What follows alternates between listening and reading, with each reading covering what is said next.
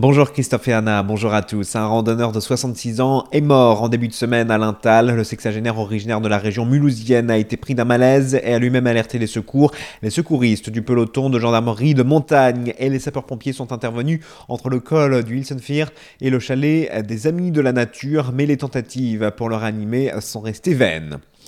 Pour faire face à la hausse du nombre de pickpockets, une cellule spéciale a été mise en place à Strasbourg. Quatre adolescentes ont été interpellées ces trois dernières semaines dans le secteur de la cathédrale, prise en flagrant délit par les policiers. Une jeune de 12 ans a aussi été conduite au commissariat par des touristes. Ces jeunes filles originaires des pays de l'Est volaient des portefeuilles. Une voiture circulant sur la RD 417 a heurté à la barrière d'un passage à niveau hier vers 9h à Winsenheim, au lieu dit Saint-Gilles. Aucun blessé n'est à déplorer et le trafic routier n'a été que légèrement perturbé.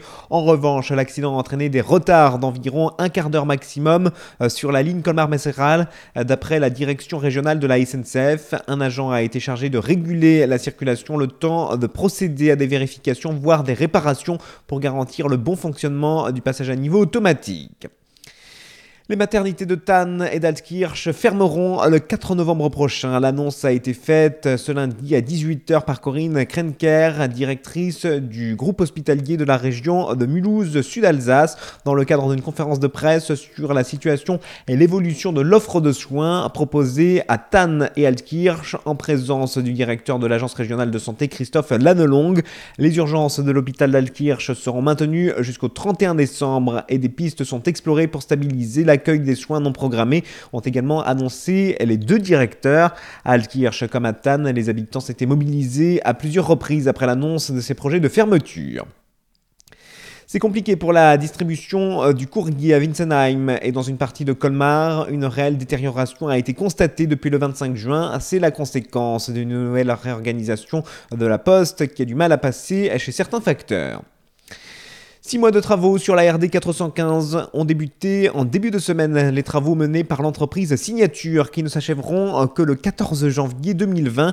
Toutefois, sur ce tronçon, à deux fois deux voies de la RD 415 qui relie le bassin colmarien au col vosgien, le trafic sera maintenu dans les deux sens, mais sur une seule voie. La signalisation nécessaire était déjà en cours de mise en place en fin de semaine dernière. Des ralentissements sont à prévoir aux heures de pointe, notamment à l'approche des ronds-points. 16 270 véhicules passent quotidiennement à Ingersheim, dont 1249 poids lourds.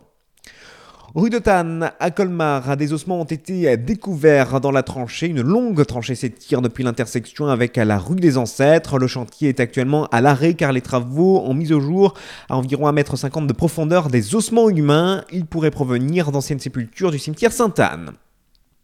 Le CISV accueille 48 jeunes de 11 ans au lycée agricole dans le cadre d'un camp de vacances. Ils sont issus de 12 pays différents. Objectif s'ouvrir aux autres cultures. Pendant 4 semaines, le bâtiment accueille 48 enfants venus d'Italie, de Norvège, d'Inde, des États-Unis ou encore de Lituanie. Chaque pays est représenté par 4 enfants de 11 ans et un accompagnateur bénévole adulte.